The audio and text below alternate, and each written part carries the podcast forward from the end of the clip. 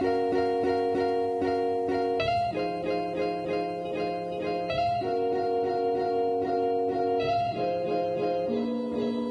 迎来到 OK News，我是 Jake，我是 Amy。我们在这里分享我们看到的点点滴滴。看腻了美中角力和非蓝即绿吗？那就来听听欧洲的声音吧。对，是欧洲的点点滴滴，我刚刚忘记了。好，那我们这个礼拜要讲什么东西？Amy，有什么大事情你先分享一下吧。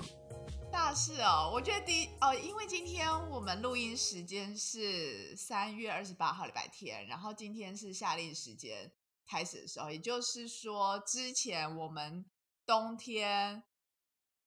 调慢，我、时差七小变六小了。对对对对对对对，所以之前等于说我们冬天多睡了一个小时的那个时间，现在就是要把那个债还回来，就是瞬间少睡一个小时。OK OK，还调试的还 OK 吗？毕竟我看你的睡眠量都蛮大的。等一下，什么叫做睡眠量蛮大的？就是一般正常的睡眠量。我顺便补充一下，就是 Amy Amy 算是一个算是我看过蛮奇葩的一个人。她之前常常会我们在朋友聚会的时候，她可能在呃晚餐过后没多久，她一个人会在椅子上自己睡着。是你吃饱又就很想睡，这是正常没有喝酒，没有抽大麻，自然在椅子上睡着。哎，大家还在聊天，然后她说：“干，这个人怎么自己登出了这样子 没有好，然后呢？所以还有什么？哦，所以就当然就是一些相关的那个宵禁的时间，可能就也会相对那个嘛调整。然后另外比较有趣的是，因为下礼拜的时候，哎，不是是下礼拜，就下个周末算是一个长周末，因为四月五号是呃 Easter，？”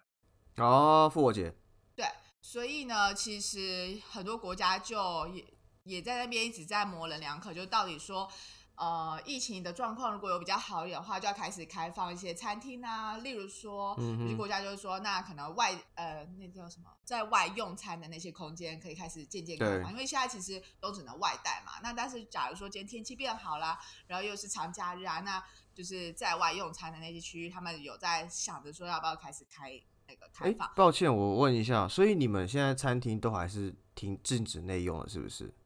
对。哦，OK，嗯，你没有办法想象这个，你没有办法想象那个画面，是不是？我我已经因为我已经在餐厅内用好几个月了，我已经很很难想象那个画面你。真的很烦。然后，但相对来讲，也有一些国家就也有预期说，这一波的那个复活节很有可能又会再带起一个高峰潮，所以呢，嗯哼，就在想说，是不是在四月一号到五号，就是这五天，要有更严谨跟更严密的那些控管在疫情嗯上面，所以这就就就还在看，就是各国政欧洲各国政府他们的态度。嗯，好，听起来是个十分 suffer 的假日，这样子很没有度假的感觉。就我觉得其实。因为对，就对于欧洲人来讲，就是 Christmas 很重要嘛，然后 Easter 其实也是。那对啊，就去年圣诞节就已经算是半泡汤了，所以大家可好能。真的那非常非常我我只能说，在亚洲的各位只能好好享受清明年假喽，哎，对，都要同时间啊明连假哈，四月都要同一个时间呢、哦天哪，哦我这天边 sorry 哪了。好，那我们还有什么更重要的事情啊？大排长龙，应该没有这个没有一个事情比这更重要了吧？全世界都在等等它转弯。对，没错，而且很有趣的是，我记得好像说那个像协助帮忙那个拯救的是一家荷兰公司，对不对？等一下，你说学长是那个小怪兽嘛？因为你知道现在全世界的迷因图都在做那个图嘛，就是一个大船 卡在运河上，然后你是你是那个小怪兽，就是这么大的问题，然后你是那个无助的小怪兽这样子。所有的 Instagram 都在做这个迷因图啊，对，我知道。好了 a n y w a y 总而言之，所以现在是荷，现在是台湾的船卡住了世界，然后荷兰另外一个小岛，另外一个小国家派出一个小怪兽来拯救这个地方，是这样吗？这两个小国在，哎，等一下，我不是这个两个小国卡的世界的枢纽、哎，OK OK，你就是想听起来蛮浪漫的，听起来很浪漫呢、OK，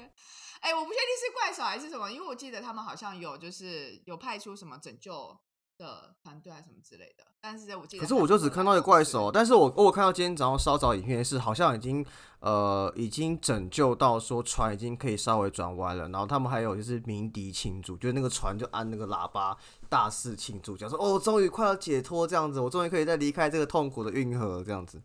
这很值得庆祝啊！哦，那个荷兰公司是叫博威海事，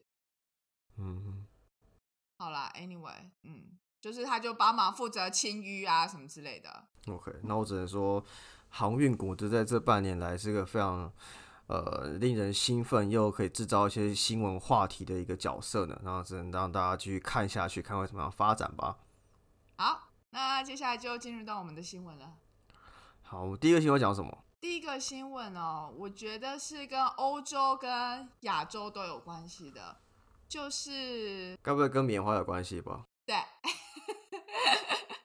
就是欧盟他们在三十年来首次因为人权问题，就是开始制裁中国。因为他们在第一次制裁是在一九八九年天安门事件的时候，他们就制做，因为觉得对中国对于人权问题的一些呃损害，所以他们就说要禁止在贩售任何武器到中国等等。这是那时候他们。因为人权议题而做出的制裁。那这一次的话，他们发现就是我印象中是 BBC 他们在二月的时候有一个报道，就是相关说呃在新疆的集中营啊等等，就是他们的一些问题的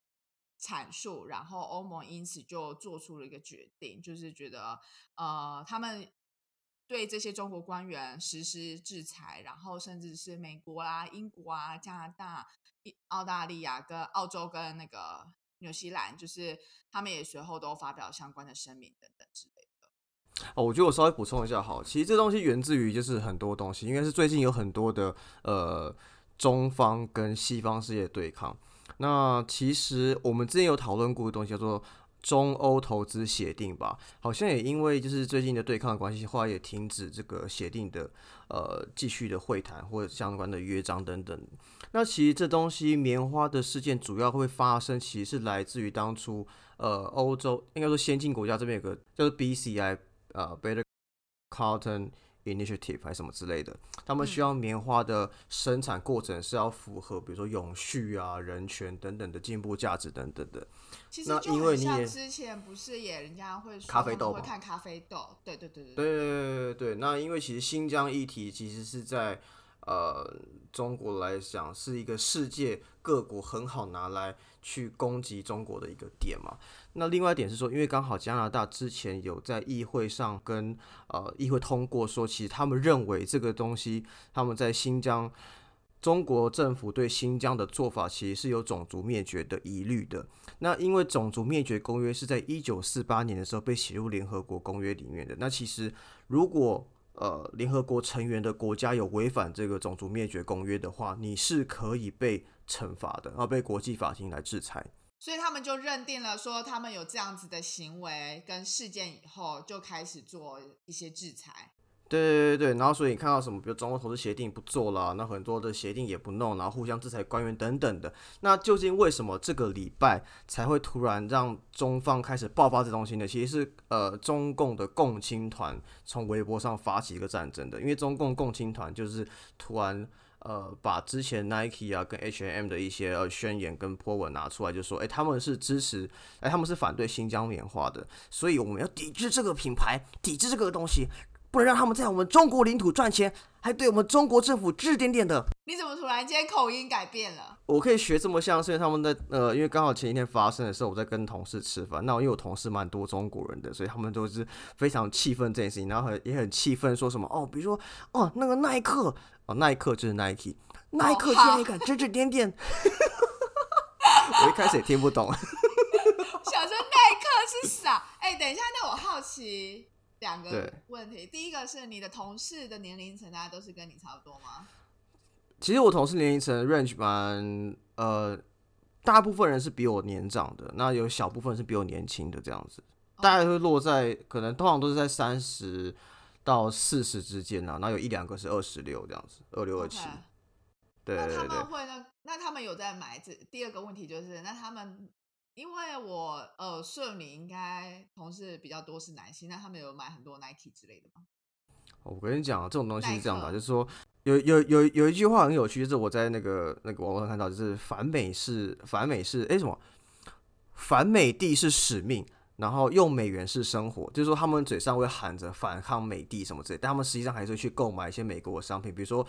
呃，比如说那时候吃饭，左边的那个小弟，他其实就是一个二十六岁的小弟，他就是有点气愤这件事情，但是后来跟我讨论，跟我讨论 NBA 的事情，就美国直男 NBA 的事情。对，然后脚上穿的 Air Jordan 的东西，然后我说，嗯，这群人会不会有时候会觉得自己有点就是人格分裂症的感觉？就刚五两秒前才跟我讲说什么美什么西方国家这样子对我们指指点点，耐耐克怎么样的，然后结果下一秒再跟我聊，哦，我觉得 NBA 最近怎么样怎么样，我今年冠军应该会是谁？你喜欢什么球员之类的？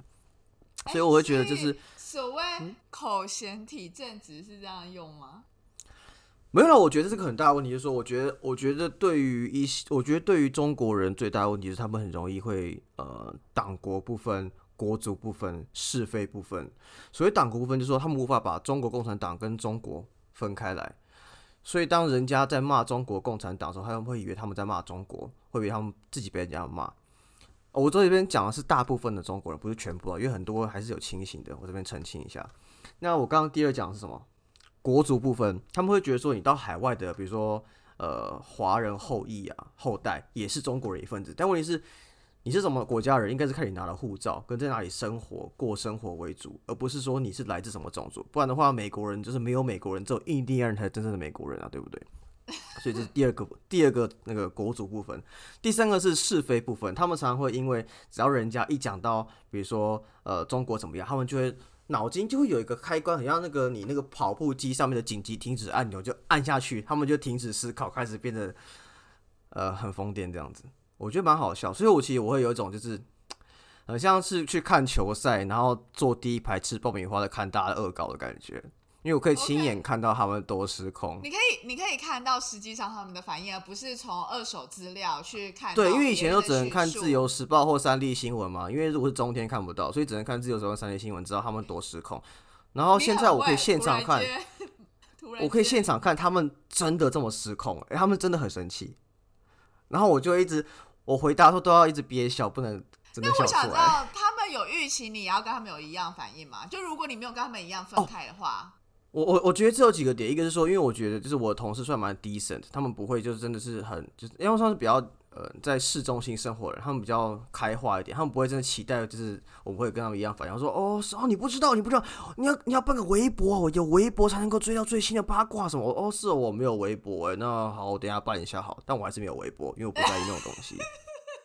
你就最好不要被同事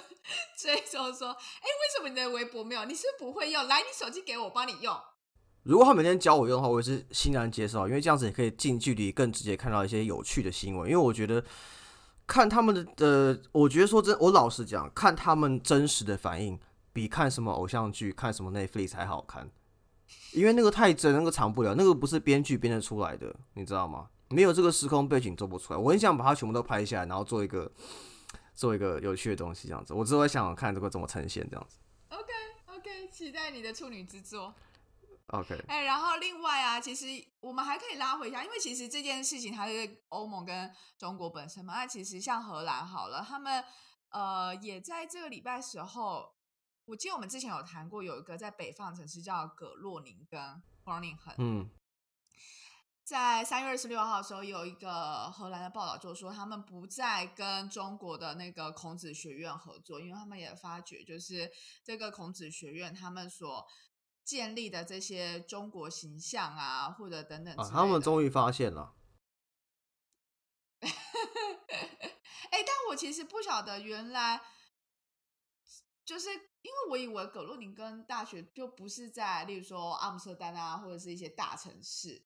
所以我以为孔子学院都会以大城市为主来做合作。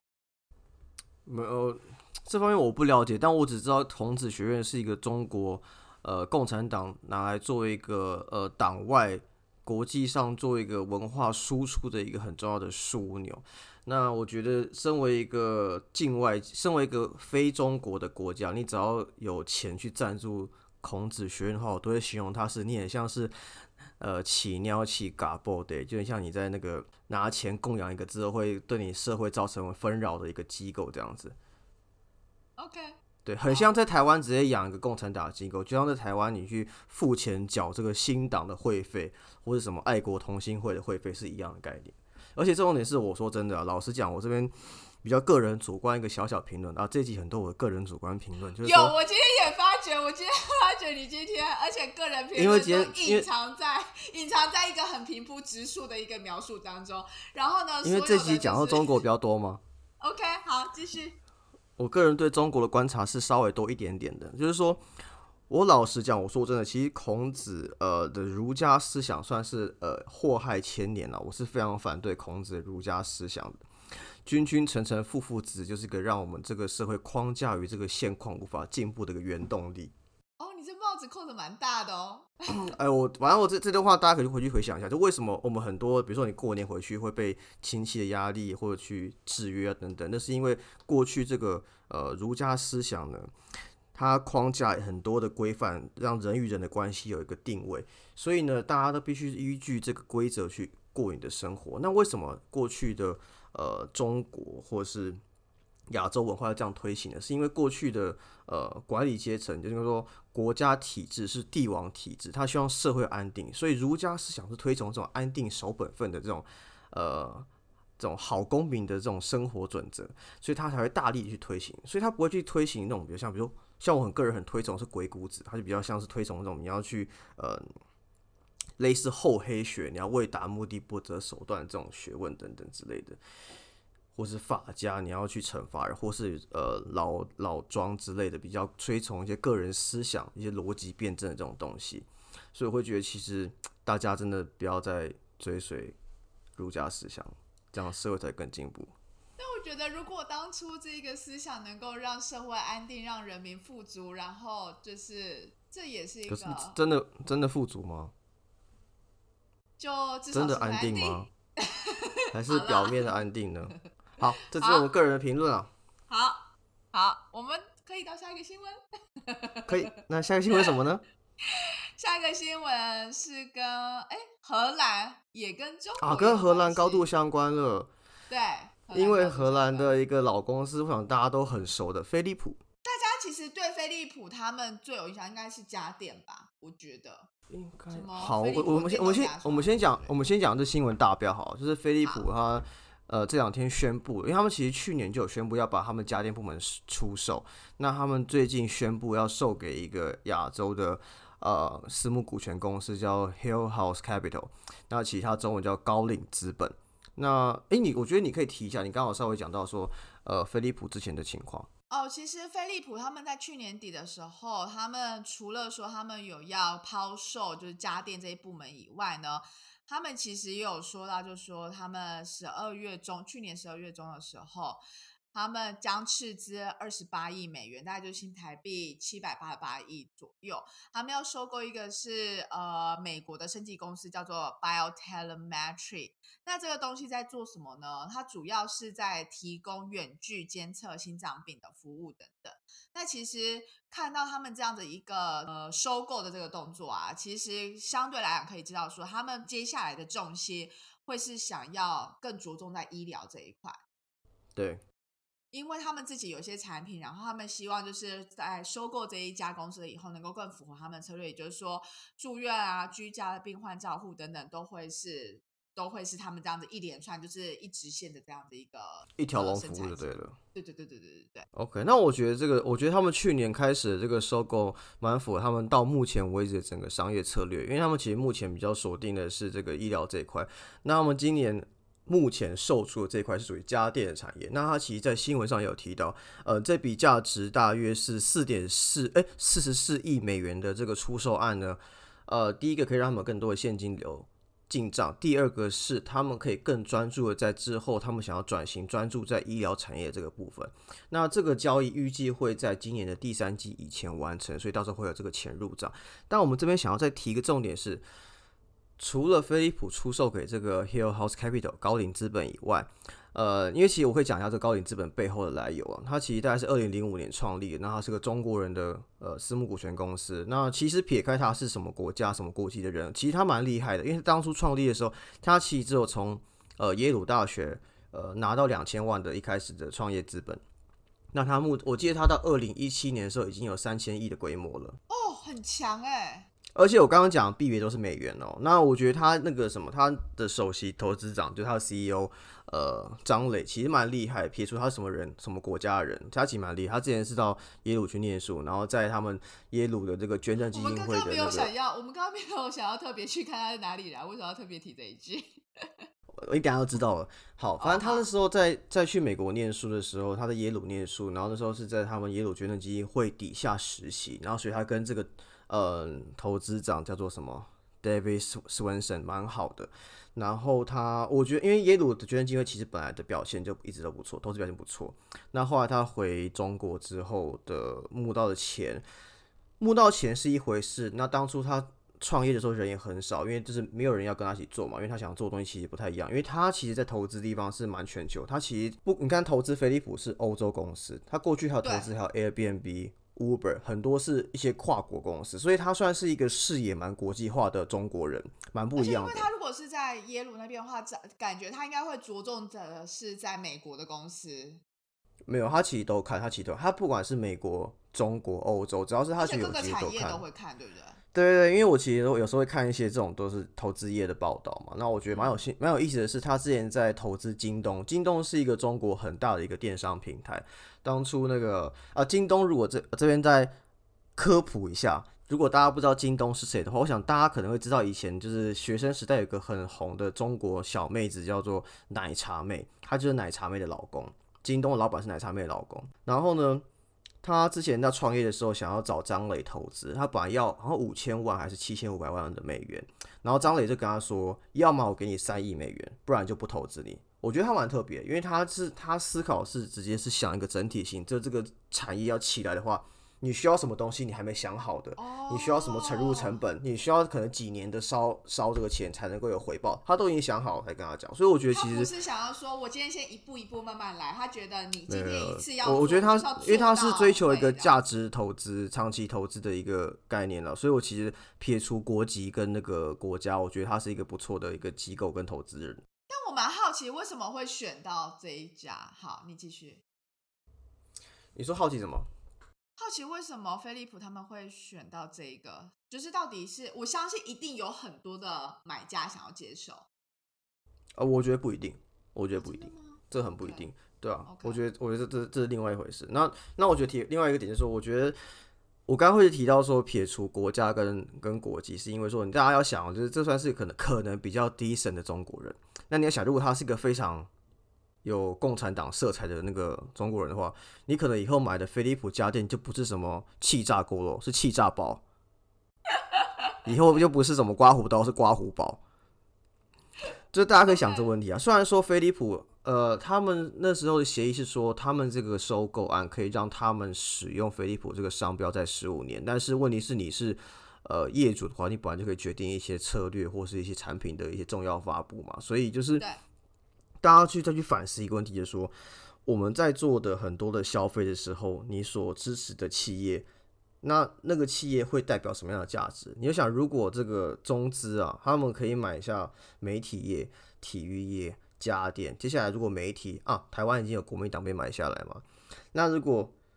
更多东西被买下来的话，你是以后的生活都是什么宝？就是什么便利宝啊、家电宝啊等等之类的，你受得了吗？然后你有听到真相的的的机会嘛？所以我觉得大家可以去反思一下这个议题啦。然后还有个东西是说，我我相信大家都有看过这报道，就是说，或不会看过这报道，应该都看过这样的话题，就是说，中国已经改变统战的策略，已经不会用。真正的去武统台湾，而会用买下台湾的方式。你从过去的，比如说望中啊，或是一些各种呃地方的宫庙的一些导游行程啊，或是一些其他的阿里不杂的东西可以看到，因为他们的很多的量化宽松，他们无随便乱印钱，央行怎么印钱，你真的也管不着，因为你看不到真实的数据。所以他们的确真的是可以用买的把我们台湾买下来。所以大家真的是在做任何消费行为的时候都要三思啊。我觉得你今天突然间文思泉涌，然后滔滔不绝，把很多很多的想法，或是过去的几篇 看到文章跟 po 文，都浓缩在今天的这三十分钟内。没有啦，因为刚好就是这次讲的比较跟中国都有点关系嘛，就顺便提一下。好，那下一则新闻我们要选什么呢？那我们选个软性一点好了。这周这周两两件最大的全球大事，嗯，各家媒体不约而同都提出两个。第一个当然是大排长龙，第二个就是冰岛的火山爆发。对，其实好像也没特别要讲什么，它就是一个火山爆发，然后大家就是远望着他的那个容颜等等，然后大家开始有我看到，就是我好像记得是你剖给我的，就是大家用什么棉花糖吗？烤棉花糖之类的。哦，对对对，因为因为我本来就有在追踪，就是我 Instagram 有在追踪一些国外的那种就是摄影师或者是什么那种比较比较好笑的迷因图吧，然后就看到很多人，就比如说他们会拿棉花糖去那个熔岩岩浆旁边，因为岩浆可能喷发完之后，它的岩浆虽然变黑色，但它其实还是很热，所以他们就拿棉花糖对棉花糖那边烤这样子。然后更扯的是，我我稍早有用那个 Google 看一下，说哎有没有什么更屌迷因图，发现其实还好，然后。但是我发现有人拿那个热狗去那边烤，就是弄那个大亨堡这样子，弄热狗堡，就是他把热狗直接放在那个岩浆上面，在那边翻翻面，然后烤，然后最后还烤焦。我觉得其实外国人蛮颠的啦，就是。而且不是，我觉得大家就是我，我以为大家看到这个都会觉得说我尽量避而远之，但是大家就是没有我我我觉得我觉得这是这是这是这是有点像是一个一个天性啊，就是我觉得人都会对这个新事物产生好奇，而且这种东西是你很难去。很难看到现场，就很像台风来你要去观浪一样，就可能有点危险性，但你会想看这个大自然的奇迹这样子。但我记得就是他是说这个火山爆发是这个，这就是因为其实冰岛他们虽然那个应该算是活火山什么，但是他们有什么地震等等之类，但是已经好久都没有这样子的爆发了。不知道可能是被那个吧大牌强龙刺激到了。OK，想想要博博一些那个新闻版面。哦，对，好了，那我们这周还有什么新闻要补充的吗？应该没了吧，就大家这样。OK，好了，那大家就请继续关注我们新疆棉花会有什么样的发展吧。因为说真的啦，大家可以回想一下，可能去年，呃，去年可能年终的时候，其实美国 NBA 有那个有一个总管，就是呃发表就是对中国好像不太友善，还是对，我就记得中国人不喜欢言论啦，所以他后来被 NBA fire 掉，然后中国人那时候说抵制看 NBA。但现在不是看得很开心，所以我们可以看一下，说到时候到底他们抵制 Nike 可以抵制多久？还有就是关注一下说，但因为他们现在有很多那个啊红的啊，所以其实搞不好也没差，就不像因为 NBA 里没有那种仿的啊，所以他就还是想看。可是假如说哦，他们可以穿别的牌子之类的，对，仿的牌子都有啊，所以我就觉得，而且我觉得最经典的是，因为因为很多艺人不是都都开始就是。在切割嘛，但是有些艺人你就可以预知他一定会这样做嘛，就是比如说彭于晏，然后我就听到我一个朋友，就是他很好笑，就他还私讯到彭于晏的 IG 还是什么社群上说，问彭于晏说，彭于晏为什么你要这样做？然后就他就被封锁，真的假的？他就说，他说他跟彭于晏从此已经没有再没有任何的连接了。好，但我说啊，再补充一下好了，就是既然讲到彭于晏，就大家可以去看一下二零一七年吧，他是去浪琴的一个活动，他有在那个影片中就提到说他他是他是 I'm eighty pen I'm from China，有啊，有这影片，大家怎么大家怎么都不知道？不然等一下我们附在链接上好，让大家去看一下。有需要让这样子复习，这样就对了。让大家复习一下，怕大家忘记啊。OK OK，好啦，今天就带到。哎，我觉得我们这这礼拜的新闻就是非常的。欧洲跟中国，没办法，因为欧洲，因为因为欧欧，应该刚好现在是这个两个是对抗的最大的那个最大化。因为一直以来欧盟都算是我不晓得，就是感觉或者是之前川普都太激烈了，所以感觉之前都比比较是那个美中角力这样子。然后，但是没想到欧盟也开始很像是沉睡中的狮子，慢慢的苏醒之类的。嗯，其实其实其实还还好，其实说真的，我觉得没有那么强烈。我觉得他们只是做他们该做的事情，因为我觉得说真的，就是呃，回到最根本嘛。因为欧盟很多欧盟不大部分国家都是联合国的成员。那既然有人提出了就是中共政府对于新疆维吾尔族做的事情是种族灭绝的话，那你的确就应该做你该做的事情啊。而且说真的，他们你去看 BBC 或 CNN 的报道，CNN 比较慢，BBC 比较早，他们做的方式是会把他们做方式非常残忍的，是会把男女跟都分隔开来，然后会让女生进绝育，不让他们怀孕，因为这样就不会有下一代的维吾尔人。嗯，而且会扎把他们送进所谓的再教育营，但其实就是 类似劳改营或软禁之类的。他们会逼他们学很多就是中国文化什么之类，但是问题是那就不是他们的文化啊，我就觉得非常残忍。就是他们真的做什么你也不知道，因为他们其实我这边再补充一下好了，呃，其实新疆新新疆维吾维吾尔族人都，要结尾了。反正如果有人听到说他们赚到，反正很多人不会听到这边。然后呢？不要这样。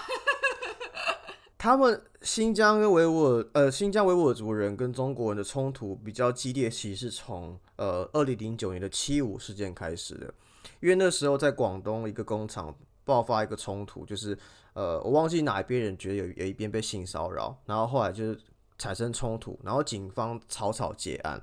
然后后来造成呃。呃，因为新疆维吾尔族人工人觉得就是你们办案非常不公，所以他们就抗议示威，然后很多人死掉。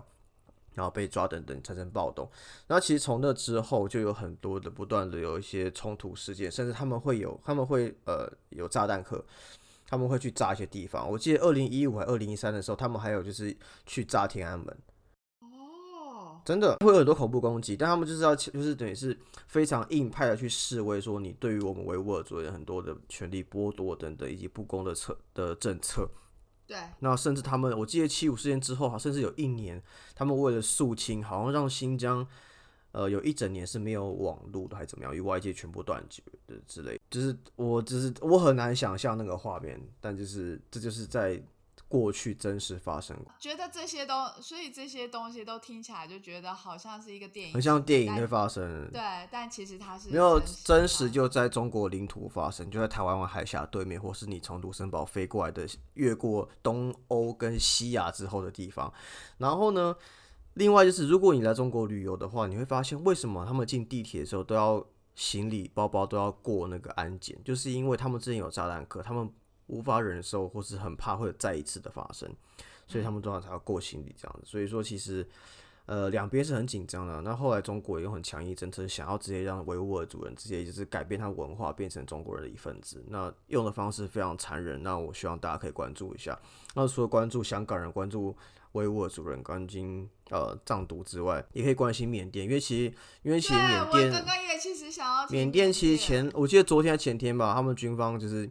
呃大开杀戒，好像杀了九十几个人吧。我就觉得就是其实社会真的非常非常混乱，就是世界非常混乱。我们有任何的，我们能够享有现在方便的生活，都是建立在呃我们安定的社会以及有智慧的人们身上。但是我们也需要关注其他那些受苦受难的地球同胞们。我觉得也是因为我们现在能够那么的安定，是因为前人他们的付出的一些努力，然后我们现在有点像是接受他们当初努力的果实。那不确定就是现在正在发生这些危难的国家，他们能不能也拿，就是最终能够得到他们想要的果实，然后享受接下来比较安定的一个步调跟生活。没错，希望大家都加油，希望他们都加油。真的好，那今天我们新闻就做到这，OK，拜拜。拜拜。